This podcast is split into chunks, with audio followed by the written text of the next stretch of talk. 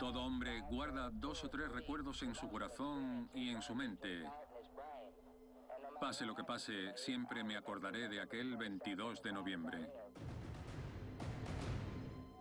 Han atentado contra la vida del presidente Kennedy. Están peinando el depósito de libros escolares de Texas para encontrar al asesino. ¿Disparó al presidente? Soy un chivo expiatorio.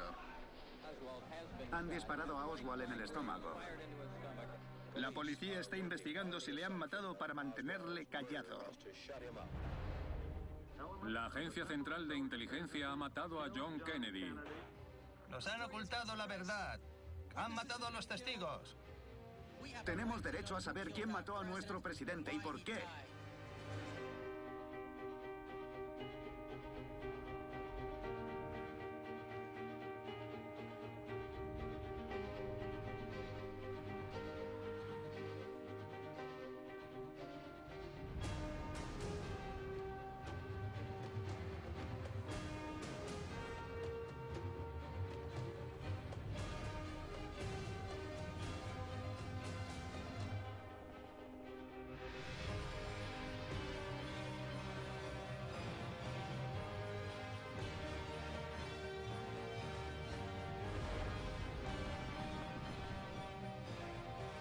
Los 60.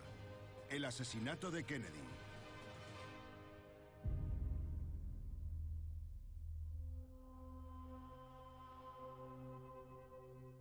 Toda Dallas estaba totalmente preparada con un despliegue policial extraordinario para la llegada del presidente. ¿Sospechó que algo podría pasarle al presidente? Con todo lo que había pasado aquí anteriormente, sería ridículo no estar preparados.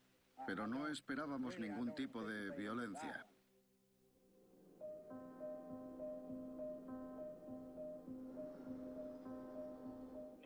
Aterriza el Air Force One, el avión del presidente. Vemos a la señora Kennedy, a quien el público aplaude, y al presidente Kennedy. Si lo pensamos bien, no era simplemente un viaje a Dallas, era un viaje político con vistas a las elecciones de 1964. Y aquí vemos al presidente que no se ha dirigido hacia su limusina, sino que está saludando a la gente que le estaba esperando. En aquellos tiempos la gente podía estar cerca del presidente. Yo estaba detrás de la señora Kennedy y vi como una mano a través de la valla rompía una de las rosas. Esto está lleno de niños intentando saltar la valla. La policía de Dallas está poniendo orden. Es genial que la gente pueda acercarse así, pero al servicio secreto se le complica la labor de protegerle. La visita a Texas había ido genial. Era imposible que saliera aún mejor. Hay miles de personas esperando para ver el desfile que recorrerá todo el centro de Dallas. Un par de compañeros de clase estaban allí. A mi padre lo invitaron a la comida con Kennedy en el Trade Center. La gente estaba emocionada por la visita. Podrán escuchar el discurso del presidente Kennedy en la frecuencia 570. No se muevan y prepárense para escuchar el discurso del presidente Kennedy desde el Trade Mart.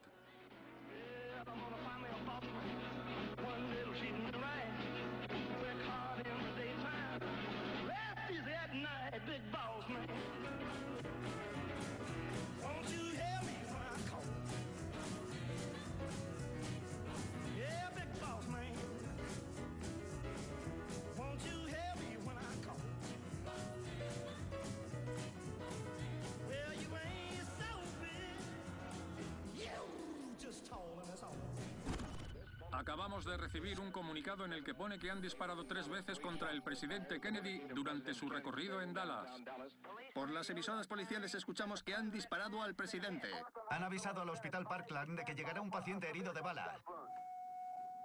Soy Walter Cronkite desde la sala de prensa. Han atentado contra la vida del presidente Kennedy.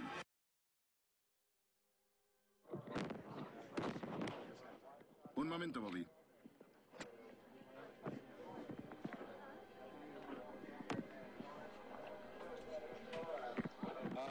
Encendedme el micro.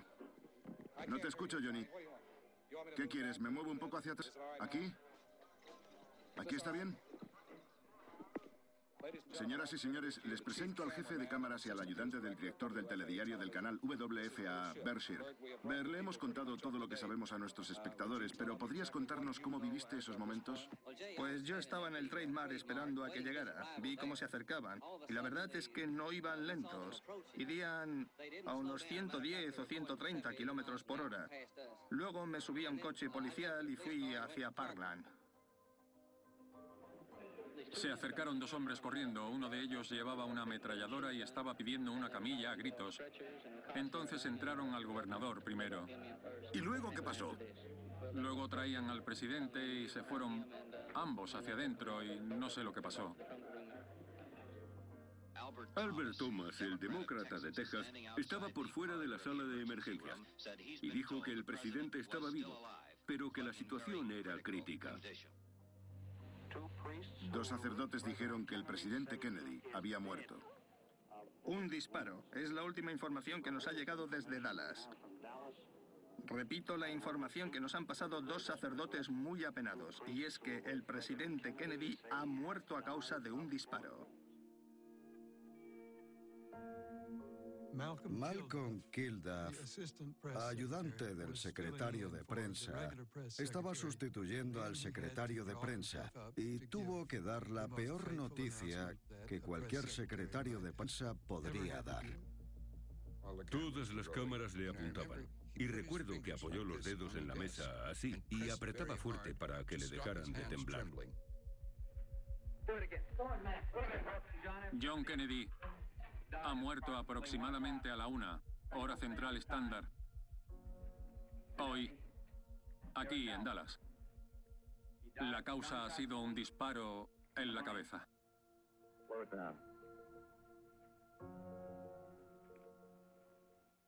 No tengo más datos sobre el asesinato del presidente. No me lo puedo creer. Es como si hubiera muerto alguien de mi familia. No me lo creo. Señora, No puedo. Estoy aturdido. No sé qué está pasando. ¿Por qué? ¿Por qué lo han matado? ¿Por qué haría alguien algo así?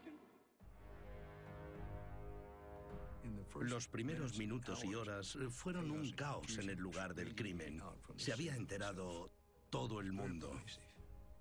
Los agentes del servicio secreto creen que alguien ha podido disparar desde la colina de césped. Vi cómo la policía corría hacia el césped. Pensé que corrían tras el asesino y yo también corrí detrás. Llegué arriba, miré a un lado y a otro y vi a un policía saltar la valla. Así que la salté también, pero allí no había nadie. el presentador de televisión dijo que había visto un rifle en la ventana del quinto o del sexto piso. Al principio pensaban que los disparos venían de aquí, pero se cree que provenían de este edificio de aquí. He visto a los policías correr hacia el depósito de libros escolares de Texas. Van a inspeccionar el edificio entero en busca del asesino del presidente. El centro de Dallas está en estado de sitio. Están peinando el depósito de libros escolares de Texas para encontrar al asesino. En la sexta planta del edificio encontramos una zona cerca de una ventana que estaba llena de cajas y libros y tres casquillos que supuestamente habían sido disparados desde un rifle. El teniente J.C. Day acaba de salir con un rifle 303. Un Mauser 765. Un arma de gran potencia o un rifle japonés del calibre 25. Un rifle 30-30.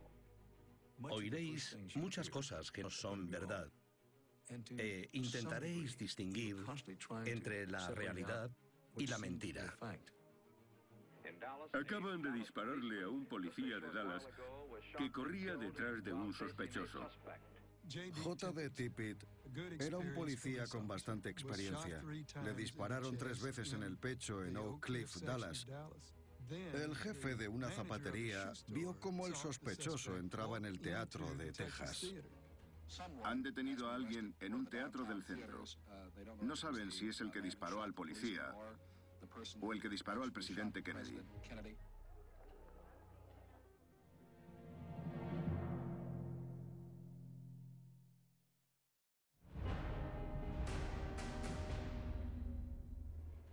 Han detenido a alguien en un teatro del centro.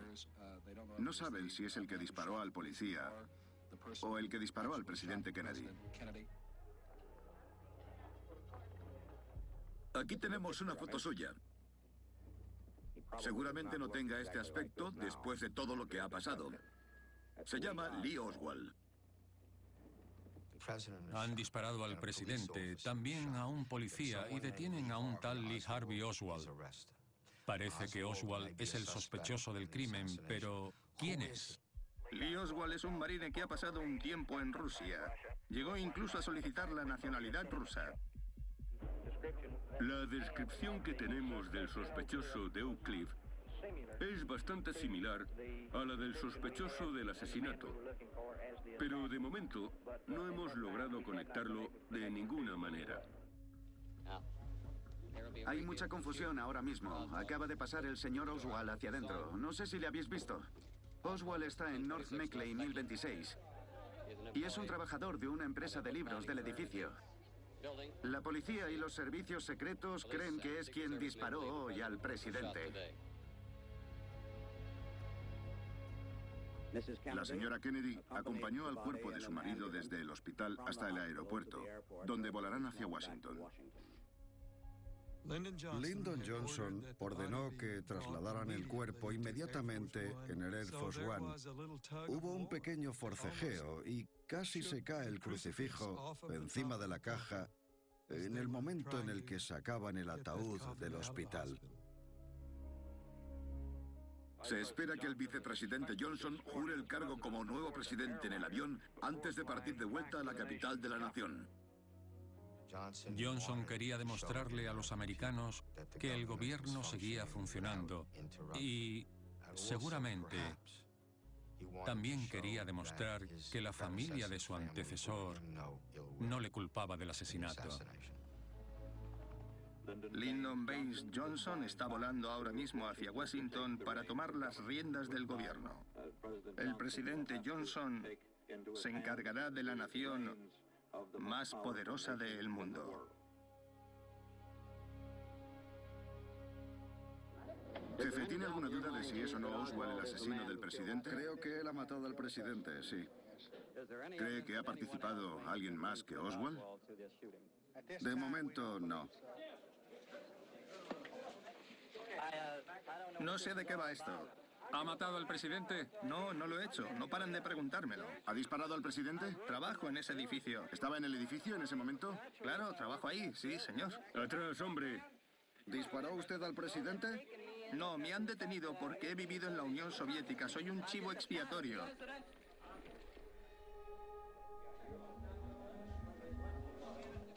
Estoy en el departamento de homicidios en la estación de policía de Dallas. Como ven, aquí traen el arma con la que supuestamente asesinaron al presidente John Kennedy este mediodía a las 12.30 en Dallas. 6-5. Parece que se fabricó en Italia en 1940. La policía de Dallas estaba conmocionada con el asesinato de Kennedy y querían solucionar el crimen fuera como fuera. ¿Podría colocarse en la puerta? Cuando llegue a la puerta aparece un momento. Pero no estaban preparados para gestionar el tsunami de reporteros.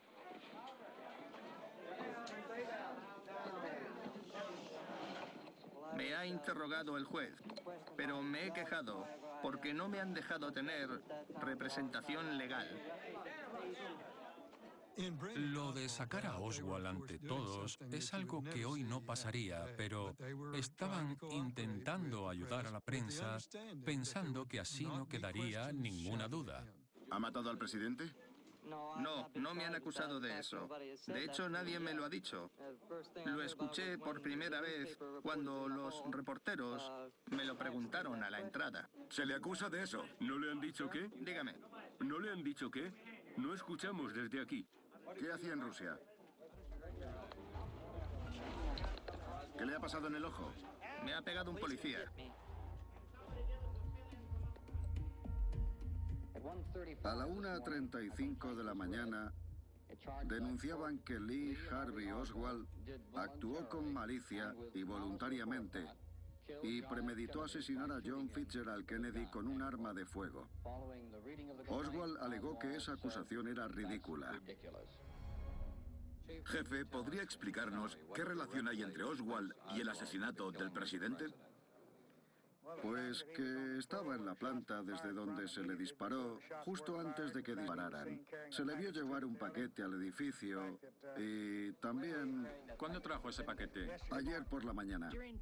Durante las 12 horas de interrogatorios en el Departamento de Policía de Dallas, dijo una mentira tras otra. ¿Compró usted ese rifle? Eso es lo que os han contado, pero yo lo niego rotundamente. Después de un día o dos, comprobaron que este chico estaba tarado y que más allá de toda duda razonable, había actuado solo. Solo os puedo decir una cosa. Sin entrar en demasiados detalles, no tengo ninguna duda de que este es el hombre que ha matado al presidente. Vamos a trasladarlo. Esta noche no. Pero el camión llegará como muy tarde, a las 10 de la mañana. Será bastante rápido. Jefe, ¿le preocupa la seguridad del acusado? La gente de Dallas está muy nerviosa con el asesinato del presidente. No, pero extremaremos las medidas, claro. No creo que la gente quiera hacerle algo al acusado. Estamos esperando el traslado de Oswald desde la cárcel de la ciudad a la del condado. Tenemos a Bill Lord desde la cárcel. Bill, ¿qué está pasando? ¿Cuál es la situación? Estoy en el sótano del edificio municipal y esto parece un campamento armado. Los policías parecen preocupados. No quieren que le pase nada a Oswald. Ahí está. Ya viene.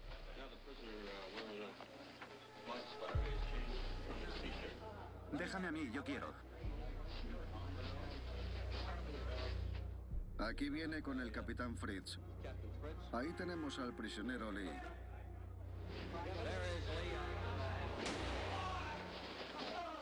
Le han disparado. Le han disparado. Han disparado a Lee Oswald. Hay un hombre con una pistola.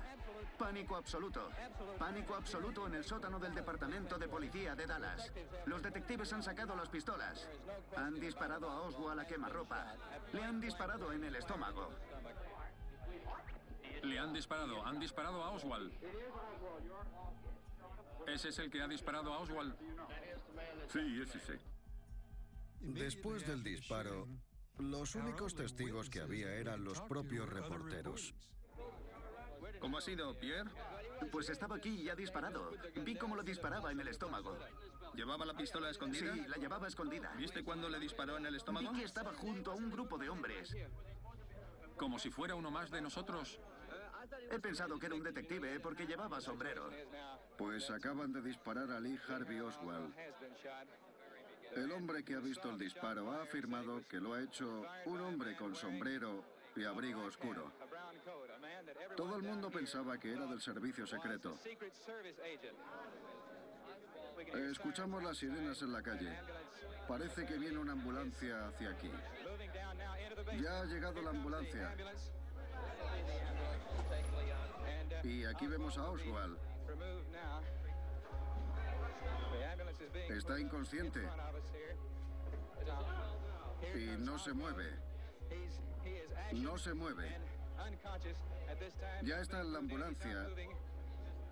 Y la policía se ha apilado alrededor.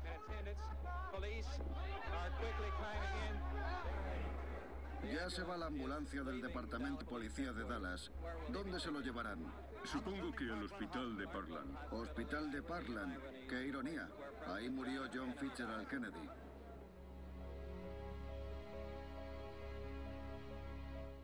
El ayuntamiento de Dallas es un lugar público, pero hoy está lleno de policías. Jack,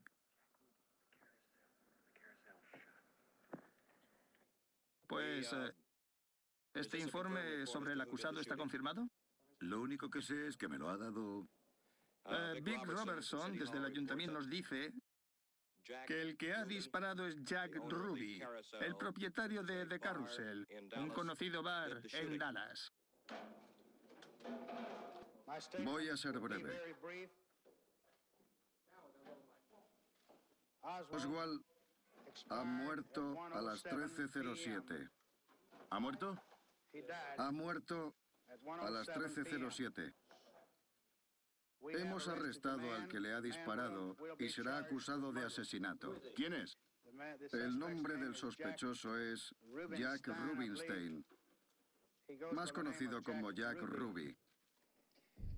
Desde Associate Press os mostramos una foto del momento exacto en el que le disparó.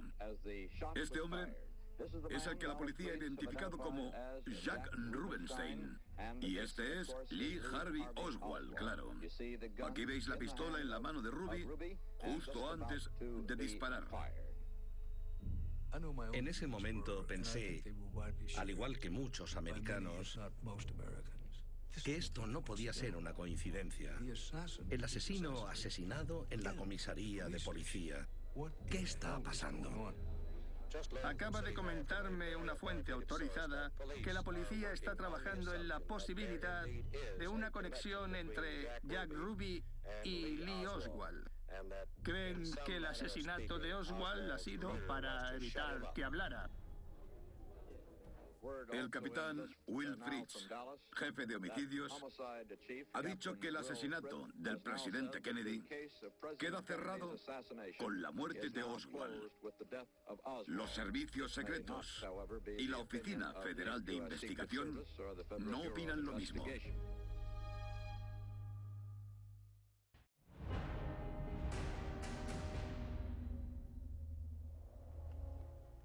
Nación está consternada.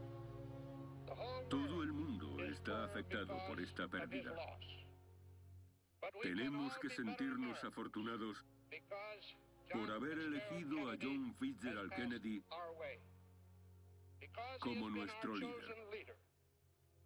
Porque gracias a su carácter, su visión de la vida y su coraje, nos ha señalado el buen camino. Nos ha ayudado a superar los miles de problemas que afectan a este mundo. Y ahora, que está libre de la inmensa carga que soportaba en sus hombros, que descanse en paz. Mis queridos compatriotas, hoy daría cualquier cosa por no tener que estar aquí. Johnson sabe que tiene que demostrarle al país que el barco estatal estaba a cargo de un nuevo capitán, pero no podía reflejarse ansioso por asumir el poder y tenía que demostrar que iba de la mano de los Kennedy. Ese discurso significó mucho. No hay palabras para expresar nuestra determinación para continuar con la América que él había comenzado.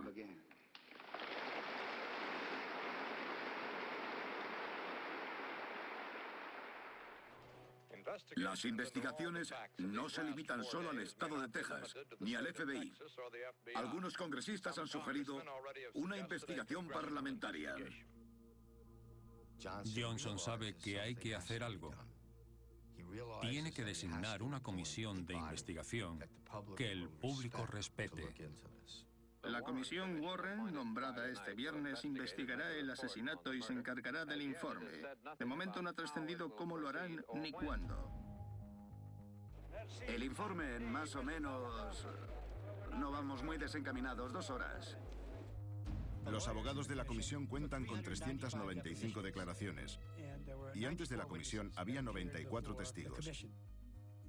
¿Podría confirmar que ha sido un solo hombre? Es mejor no hablar sobre esto ahora. Estará todo detallado en el informe. Han pasado 15 segundos de las seis y media, hora del este, del domingo 27 de septiembre. A partir de este momento, el informe de la comisión del presidente Es un registro público. Durante media hora buscaremos respuestas. La primera es, ¿quién mató a John F. Kennedy? La comisión responde rotundamente que fue Lee Harvey Oswald. Y la segunda, ¿actuó Oswald solo o era parte de una conspiración? La comisión afirma que actuó solo. Los medios de comunicación afirmaron que había sido una investigación exhaustiva y el caso estaba cerrado. Oswald actuó solo. La comisión afirma que hubo tres disparos y que todos provenían de la ventana de la sexta planta del depósito de libros escolares de Texas. Al principio la reacción de la gente fue positiva, pero no duró mucho. Este libro es el número uno de ventas en el país, Juicio Precipitado, de Mark Lane. Han aumentado los lectores que se muestran escépticos respecto al informe Warren. Háblame de datos y no sobre tu profunda confianza hacia el secretario de Justicia. ¿Me acusa de mala conducta? Usted forma parte de los medios de comunicación que impiden a los americanos saber qué ha pasado. Está alarmando a los americanos. Pues creo que deberían estar alarmados. El público había estado engañado durante muchísimo tiempo y estaban ansiosos por conocer la verdad de lo que había sucedido. Tenemos derecho a saber quién mató a nuestro presidente y por qué, y el informe Warren no nos lo aclara. Al principio nadie conocía a Lane. Hoy en día es un escéptico más de los que creen conocer la verdad. A partir de este momento, el informe y sus libros y artículos están en todas las librerías y supermercados. Según una encuesta reciente, solo uno de cada tres americanos cree que el informe Warren cuenta toda la verdad.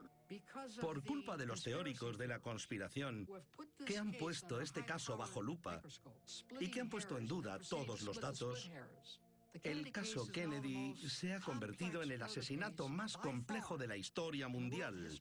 No hay nada que se le parezca. El informe Warren afirma que Lee Harvey Oswald disparó al presidente desde la ventana del depósito de libros de Texas. Tres años después del asesinato de Kennedy, sigue habiendo una pregunta en el aire. ¿La conclusión de la comisión Warren es correcta? Esta noche repasaremos los argumentos uno a uno detalladamente. En el momento del asesinato, el empresario Abraham Zapruder estaba sobre un muro de hormigón mirando hacia Elm Street. Justo cuando el presidente bajaba por Houston Street y giraba, escuché un disparo y luego uno o dos más, no sabría decirle. Luego vi que tenía la cabeza prácticamente abierta y llena de sangre. ¿De dónde venían esos disparos? Si no venían los tres desde el depósito de libros, entonces estaríamos ante una conspiración. A mí me pareció que el disparo que llegó a la cabeza del presidente venía de una esquina de la colina de césped. Cuando le disparan, la cabeza no se le va hacia atrás, sino que se va hacia atrás y hacia este lado. Esto demostraría que el disparo viene de esta dirección según la ley de movimiento de Newton. A no ser que ese día no funcionaran las leyes de la física, el movimiento del presidente evidencia de dónde venían los disparos. Algunos críticos afirman que en la foto se ve claramente la explosión de la bala en la frente.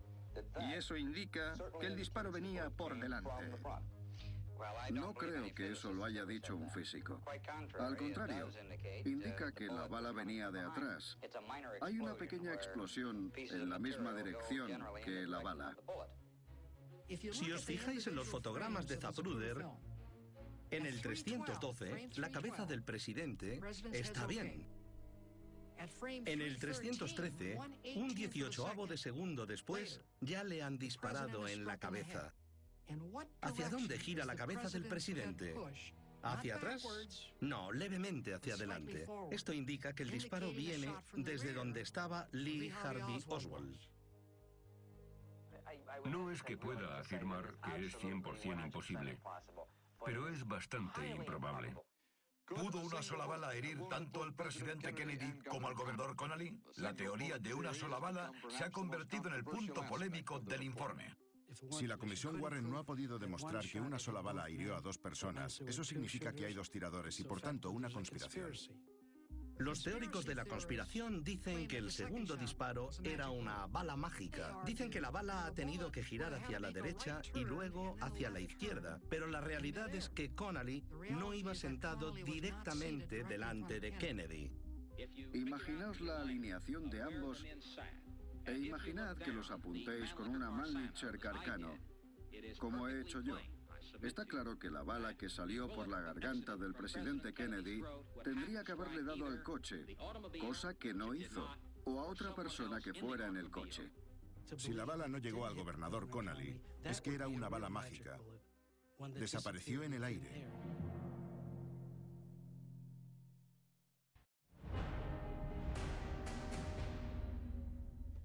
Creo que Jack Ruby era un asesino a sueldo para callar a mi hijo, Lee Harvey Oswald. Ruby tenía contacto con gente delictiva, así que se llevó a cabo una profunda investigación por si era una conspiración. Ruby era una de las personas a las que jamás se le hubiera apuntado como culpable. El 24 de noviembre de 1963, Lee Harvey Oswald iba a ser trasladado a las 10.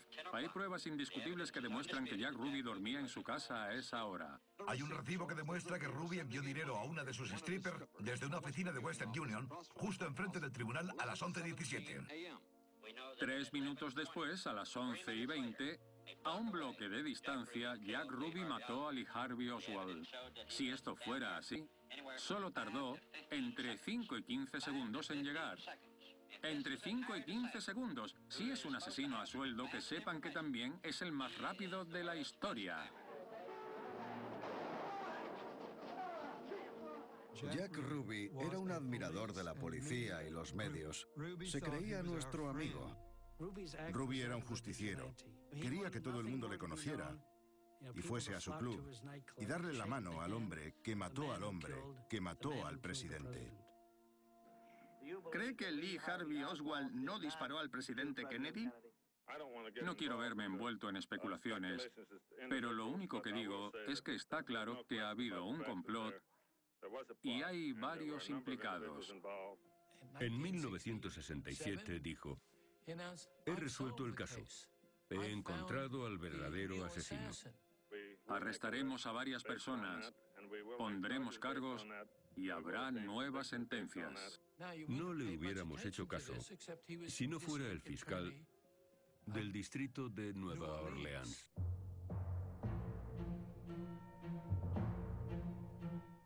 Esta tarde han detenido a Clay Shaw, de 54 años, en la oficina del fiscal del distrito en Luisiana. El señor Shaw será acusado de participar en la conspiración del asesinato de John Fitzgerald Kennedy. Clay Shaw era un hombre de negocios respetado de Nueva Orleans. Fue un soldado distinguido en la Segunda Guerra Mundial. Era homosexual y no había salido del armario, así que creo que eso tuvo algo que ver. Luego se dieron cuenta de que no tenía sentido. Las acusaciones contra Clay Shaw están basadas en un testimonio que no ha pasado el detector de mentiras que ordenó Garrison, y él lo sabía. Garrison empezó a sobornar y a intimidar a los testigos. Me dijo que podía cumplir los nueve años que me faltaban o que podía salir libre. Hipnotizó a testigos. Lo sometimos a la máquina de la verdad para asegurarnos de que no mentía. Leon, ¿cuál es el apellido de Leon? Oswald. ¿Diría que este método era ilegal? Ilegal y nada ético. Había involucrado a todo el mundo en este asesinato. Primero a millonarios del petróleo, luego soldados y luego homosexuales. Sí, dígame. ¿Cree que la homosexualidad o el chantaje por ser homosexual fue un factor importante para resolver el asesinato de John Kennedy? Sin comentarios. Llegó un momento en el que tenía 16 asesinos en la Plaza Dilley. Con tanto asesino no sé cómo llegaría Kennedy a la autopsia. Garrison dice que ha descubierto un código. Garrison afirma que el teléfono de Jack Ruby aparece en las libretas de Shaw y Oswald. Si ponéis la P y la O en la marcación telefónica, la P es el 7 y la O el 6. Le ha dado la vuelta a los dígitos. Le ha sumado números y letras. ¿Quién es el que ordena ocultar toda esta información? Se lo diré encantado. Es el gobierno federal. ¿Quién del gobierno federal? La administración. La administración del gobierno está ocultando información porque saben que la Agencia Central de Inteligencia... ¿Quién lo ordena? El presidente de los Estados Unidos. Clay Shaw ha venido con ánimo al juicio. Con un largo y esperado juicio por delante, Shaw parece aliviado porque por fin van a escuchar su testimonio. El juicio duró seis semanas. Es importante destacar que ningún testigo de Garrison superó el interrogatorio. En el veredicto unánime de 12 personas, Shaw ha sido declarado no culpable de los cargos de conspiración y asesinato del presidente John Kennedy. Es un poco tarde, pero ya sabe qué pregunta le vamos a hacer. ¿Cuál? ¿Por qué lo ha hecho? Solo voy a decir una cosa. Cuando una sociedad permite que le vuelen la cabeza a un hombre como Kennedy y luego protege al asesino y entorpece la investigación, no es una buena sociedad. Les han negado la información sobre la muerte de su presidente. Como reportero, lo mejor hubiera sido encontrar a otro culpable que no fuera Oswald. Pero en todo momento de la investigación, Oswald era el único culpable, el único tirador. Lee Harvey Oswald tenía un sueño desde hacía tiempo y era algo que le iba a sacar de la oscuridad.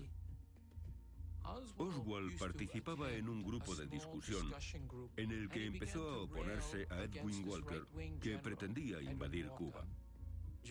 El general Walker era de la extrema derecha de los años 60 y Oswald le veía como el Adolf Hitler americano.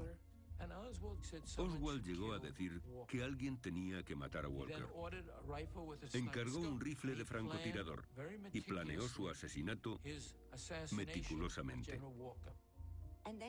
La noche del 10 de abril, disparó al general Walker, pero se frustró tras haber fallado por menos de dos centímetros.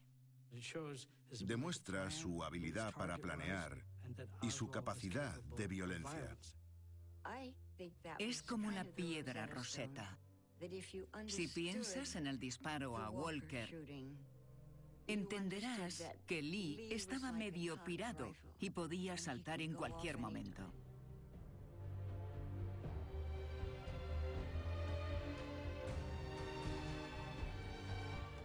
Lo que alimentaba la idea de la conspiración eran todas las incongruencias. Tanto poder y majestuosidad destruidos en un momento por un personajillo insignificante. Que una persona tan insignificante y sin distinción alguna haya matado al presidente de los Estados Unidos parece no convencernos. ¿Qué sería más cómodo? Pues pensar que hay un segundo asesino, que es el que disparó y desapareció sin dejar rastro alguno, ni de él mismo, ni de su rifle, ni balas, ni ninguna señal de existencia. Hay dos tipos de personas. Por un lado están los que creen que es una casualidad catastrófica y que así funciona el mundo. Y por otro lado, están aquellos a los que les parece inquietante. No quieren creer que ha podido pasar algo así. ¿Pensarías que es posible que un día te bajaras de la acera y viniera un coche y te matara? Nadie cree que eso le puede llegar a pasar, pero pasa. ¿La vida es así de fortuita? ¿Así de incierta? Y para ellos es más reconfortante pensar que sí existió una conspiración, porque eso quiere decir que había un plan. Han perdido la confianza en el gobierno. De hecho, creen que son encubridores del asesinato del presidente. No hay nada peor. El asesinato cambió la trayectoria de los 60. Estados Unidos era otra nación el día antes del asesinato de Kennedy. Así que, al pensar en los Estados Unidos del siglo XX, en su evolución a partir de los 60, te das cuenta de que ese día fue un punto de inflexión en la historia. Todo hombre guarda dos o tres recuerdos grabados en su corazón y en su mente. Pase lo que pase, siempre recordaré aquel 22 de noviembre mientras viva. A día de hoy, y supongo que dentro de 10 años también, me parece imposible pasar por Dallas y no mirar a la sexta planta del depósito de libros escolares. Y me es imposible pasar por Texas y no acordarme del día que el presidente Kennedy dio el discurso. Siempre estará con nosotros.